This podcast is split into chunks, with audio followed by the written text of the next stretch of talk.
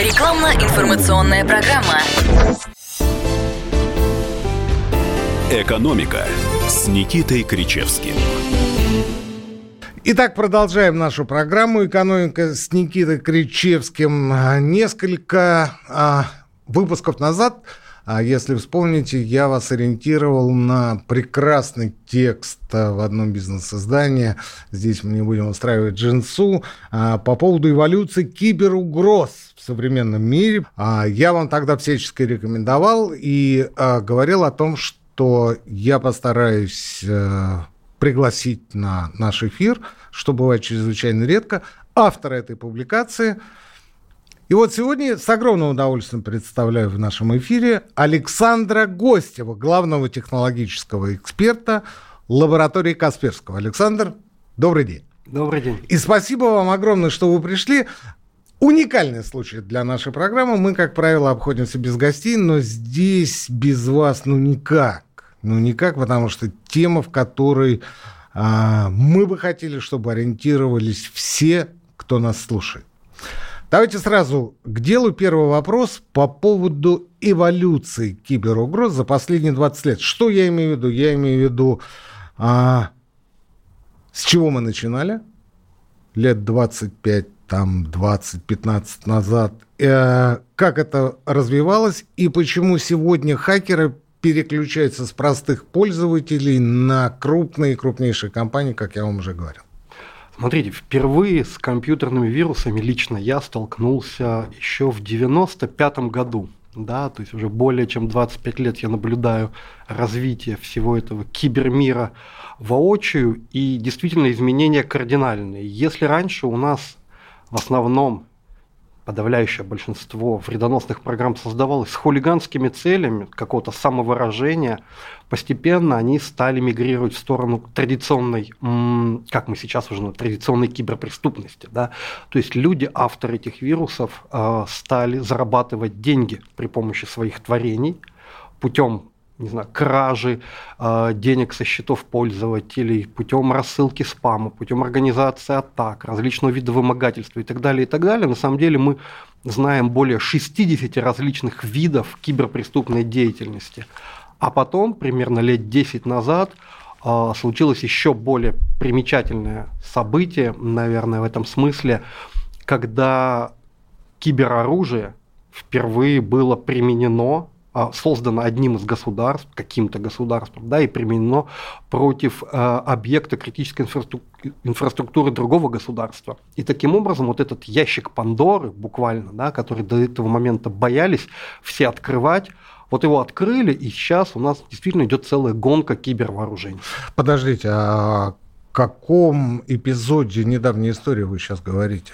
Эта история на самом деле давняя, да, уже прошло более 10 лет. Это история с печально известным червем Stuxnet, который был создан для атаки на ядерную программу Ирана. А, про Иран. Сейчас даже снимают, э, идут сериалы по поводу Ирана по поводу как раз вот той истории, о которой вы только что говорили. Снимают сериалы, написаны книги. Эта история постоянно приводится в качестве примера того, что критическая инфраструктура именно то место, в области которой а, атаки будущего наиболее вероятны. Да, мы видим истории с отключением электроэнергии в различных странах в ходе кибератак. Мы видим попытки атак на транспортные системы. Даже традиционные э, истории, уже, к сожалению, традиционные истории с атаками на аэропорты, когда перестают работать табло вылетов, приходится из-за этого, из-за того, что не работает система информирования пассажиров, какие-то рейсы откладывать, переносить и так далее, и так далее. Вы сейчас сказали о том, что есть э, э, некая классификация атак на транспорт, на объекты э, снабжения электроэнергии на инфраструктуру. А вообще классификация киберугроз, скажем так, кибероружия в целом существует вот у вас в лаборатории Касперского? Мы для себя ее представляем в виде некой пирамиды, да, вот в основании которой там, большинство, скажем, 90% всех вредоносных программ – это вирусы, создаваемые, мы все называем вирусами, да, троянские программы, черви и так далее.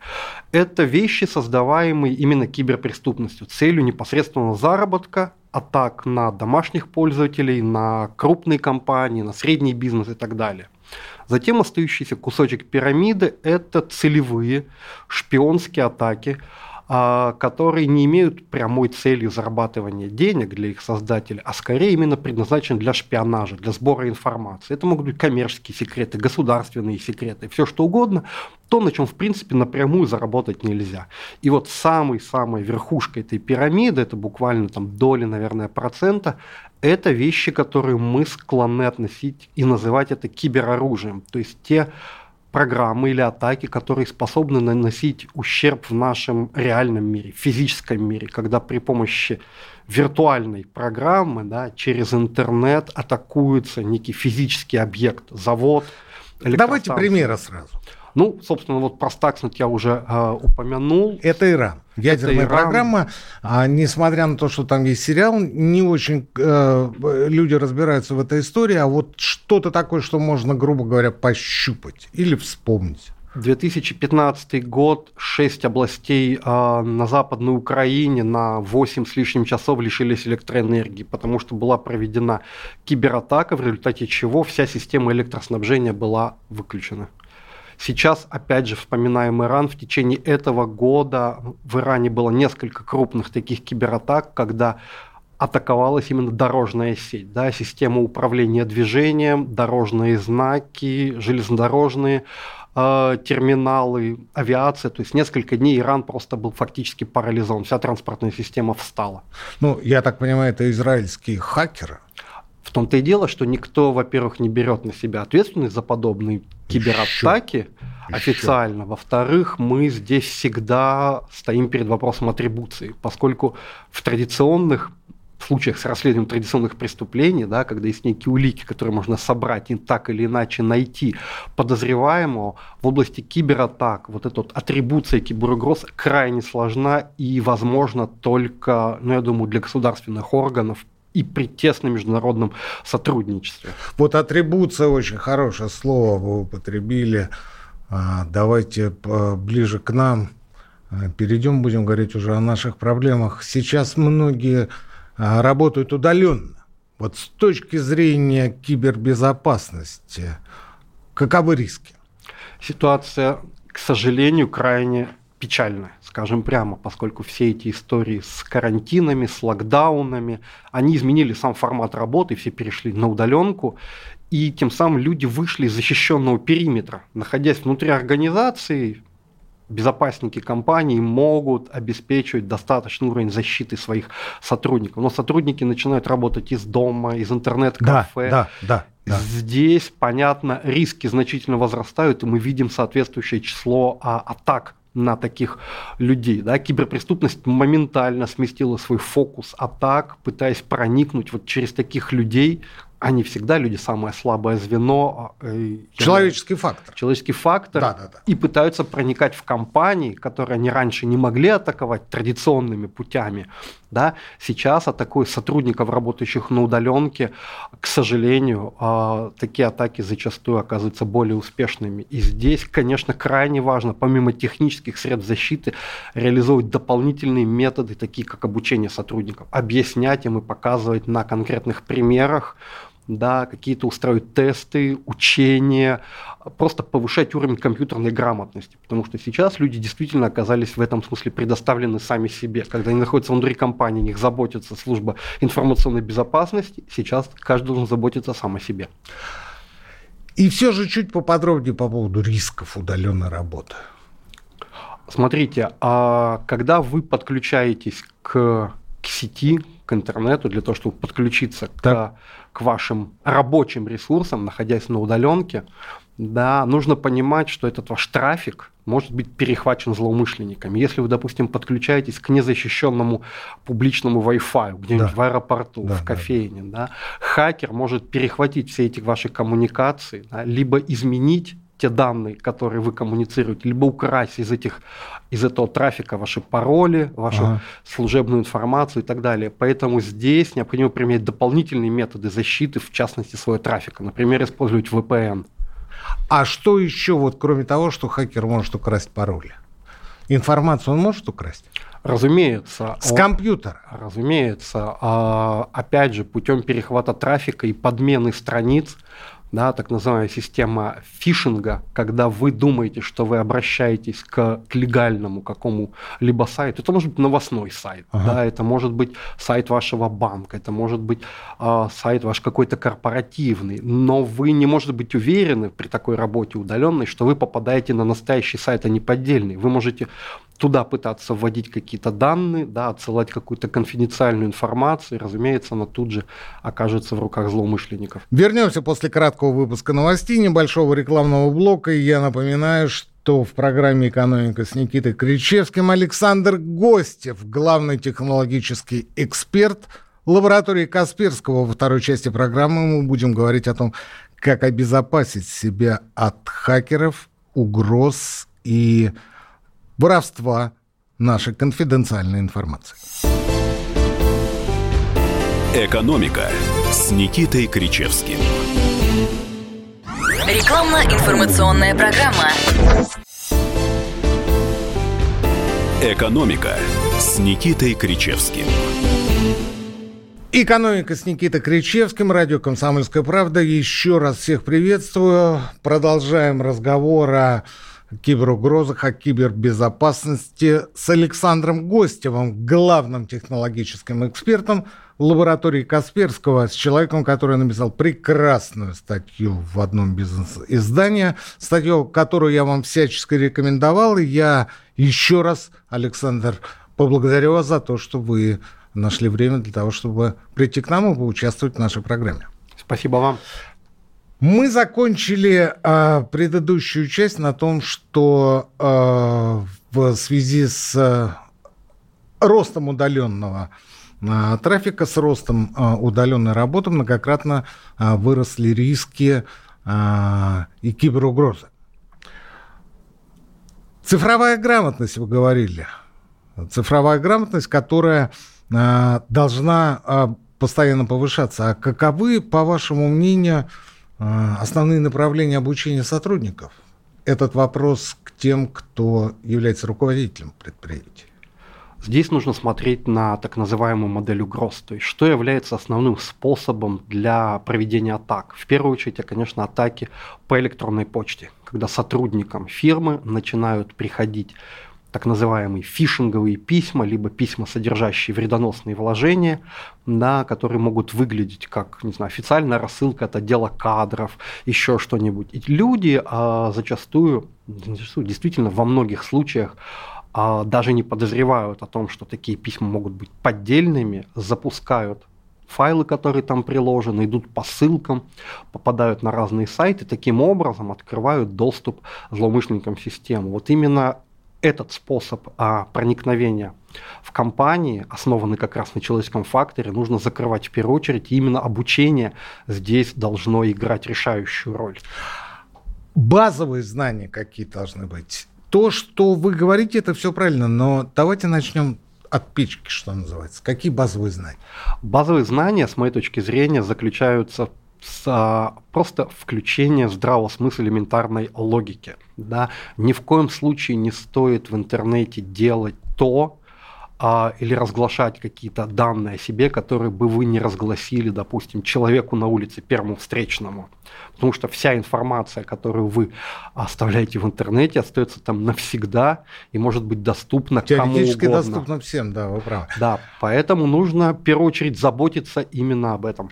А скажите, ну вы же известная компания, которая занимается защитой от киберугроз. Вот в этой связи, в связи с новыми проблемами и с новыми а, вызовами, у вас появились какие-то новые продукты? Разумеется, традиционный антивирус уже давным-давно, скажем так, недостаточен для полноценной защиты при работе в сети. Это тот, который антивирус Касперского, Совершенно, который у меня стоит сих Совершенно верно. И именно здесь мы разработали специальный продукт, называется это Касперский Optium Security, который как раз предназначен собой, во-первых, заменить традиционный антивирус, точнее даже не заменить, а дополнить его множеством нового функционала. Ведь сейчас, если вы просто обнаружили вирус у себя в системе, нельзя просто взять его, удалить и забыть. На самом деле нужно разобраться о том, как он попал в систему, что он мог сделать и что еще он мог принести вместе с собой. Произошло срабатывание антивирусной программы, а дальше начинается анализ, да, реагирование на этот самый инцидент, понимание того, что случилось и как не допустить повторения этого в будущем. Александр Касперский, Optimum Security, я правильно, правильно. правильно сказал, да? А как вы вообще пришли к тому, чтобы создать этот новый продукт? Ну, дело в том, что вот это вот а, движение пользователей к удаленной работе, да, развитие облачных технологий. Мы же привыкли, что все можно делать удаленно, получать доступ к ресурсам удаленно, и атаки на бизнес одновременно с этим, как я сказал, стали вырастать просто в стремительно, буквально в геометрической прогрессии. Если мы посмотрим на историю программ шифровальщиков, вымогателей, которые атакуют компьютерные сети э, компаний, потом за восстановление данных злоумышленники просят миллионы долларов, да, вот это все и заставило нас проанализировать вообще ситуацию и понять, что традиционных методов да, когда мы просто нашли что-то и удалили, недостаточно. Проблему нужно решать, начиная с самого начала. Так как Касперский Optimum Security может помочь в современных условиях? Тем самым, а, а, что он содержит при себе, в себе, в своем комплекте как раз вот те модули, о которых э, я говорил, модули, помогающие системному администратору, администратору проанализировать источник проблемы, понять, кто из сотрудников оказался, во-первых, слабым звеном, да, почему это произошло, что нужно сделать, чтобы это не случилось, и оперативно да, исправить проблему, даже если, допустим, традиционная антивирусная программа ее не видит. То есть некая концепция уровней получается. Это правильно? автомат... во многом это проблемы, которые решаются в автоматическом режиме. Да, то есть мы реализовали там весь наш накопленный десятилетиями опыт по автоматическому выявлению угроз, по автоматическому закрытию вот этих брешей. То есть в идеале системный администратор а, вообще-то, что он может сидеть, смотреть через облако, да, подключившись к консоли управления, тоже находясь при этом на удаленке, может смотреть, что происходит с точки зрения безопасности на компьютерах сотрудников компании, да, видеть, кто где а, нарушает эти правила, где происходят вирусные атаки, уже дальше работать с этим сотрудником, да, провести, допустим, с ним специальный тренинг по кибербезопасности, либо установить а, обновление для операционной системы, если они не Либо устранить его из списка личного состава. Ну, это крайне, конечно, радикальные методы, гораздо эффективнее действительно просто людям объяснять и рассказывать о том, что происходит и как от этого защититься. Я не силен в специфических терминах, терминах, э, но вот э, я неоднократно слышал, я так понимаю, что мы сейчас говорим о некой песочнице. Песочница – это дополнительный инструмент, который также входит в состав Optimum Security. А ее отличие от традиционных методов защиты тем, что мы все подозрительные файлы, которые попадают на компьютеры сотрудников, да, перед тем, как дать им доступ в систему, эти файлы мы запускаем в так называемую песочницу. Это виртуальная изолированная среда, ага. да, в которой эти файлы могут делать все, что им угодно. Да, и администратор просто смотрит на их поведение. А как, есть... это, э, как это происходит, вот, э, если на пальцах? А, ну, представьте себе некую um, популярный ныне термин, да, метавселенная, да, это некая виртуальная среда, в которой что-то происходит, да, за ага. которой можем наблюдать. Вот мы, э, если говорить в традиционных терминах медицины, да, мы берем вирус, помещаем его в пробирку, ага. да, в некую питательную среду и даем возможность ему развиваться и смотрим, на то, вообще вирус ли это, как он развивается, что он делает. И если мы видим, что это абсолютно безобидный файл, который не содержит никакого вредоносного функционала, то мы разрешаем ему запускаться на компьютере сотрудников. Если же мы видим, что он действительно начинает функционировать как вирус, заражать что-то там, мы его выбрасываем и все. То есть здесь антивирус, классический антивирус даже не нужен. Таким Слушайте, образом можно слушайте, обнаружить очень, совершенно новые неизвестные угрозы. Очень интересная аналогия, если а, вирус а, это то, о чем мы с вами говорим, то есть это то, что вредит бизнесу, то Касперский Optimum Security это а, вакцина? Разумеется. Спутник Ви? А... Вы понимаете? И если мы вакцинируемся спутником ВИД для того, чтобы избежать ковида, или, по крайней мере, перенести его максимально легко, то Касперский Optimum Security – это спутник ВИД для компьютеров, для того, чтобы сохранить свой бизнес. Я правильно понимаю? Совершенно правильно. И нужно четко понимать, что вакцинация – это только первый шаг к тому безопасному будущему, в кибербудущему, которое мы как компания видим, потому что наша глобальная цель – это создание кибериммунитета – а, то есть, э, слушайте, как мы с вами глубоко-то ушли. То есть, нужна еще и ревакцинация. Нет, а мы хотим полностью сменить в этом смысле подход к традиционной безопасности. Мы хотим создавать изначально безопасные, защищенные кибериммунные системы, в которых в принципе никакой вирус, новый, старый, неизвестный, даже не будет способен к размножению. Александр, Слушайте, огромное вам спасибо. У нас время заканчивается, остается меньше минуты. А, я напоминаю, что у нас а, в студии, в нашей программе, я не могу сказать слово в гостях, но в нашей программе был Александр Гостев, главный технологический эксперт лаборатории Касперского. И говорили мы сегодня, как оказалось, о вакцинации. О вакцинации и кибериммунитете. Кибериммунитете, о том, что а, спутник Ви это все, конечно, хорошо, но если мы говорим о, о киберструктуре, об электронной структуре любой компании, то здесь а, важно иметь еще и свой спутник Ви, который называется Касперский Optimum Security, господа. Это прекрасно, это шикарная история, и я надеюсь, что это будет то, что а, станет реальной помощью нашей программы а, всему бизнесу, и всем предпринимателям, которые нас слушают. Еще раз спасибо вам большое, Александр. Программа «Экономика» с Никитой Кричевским. Услышимся, как обычно, через неделю.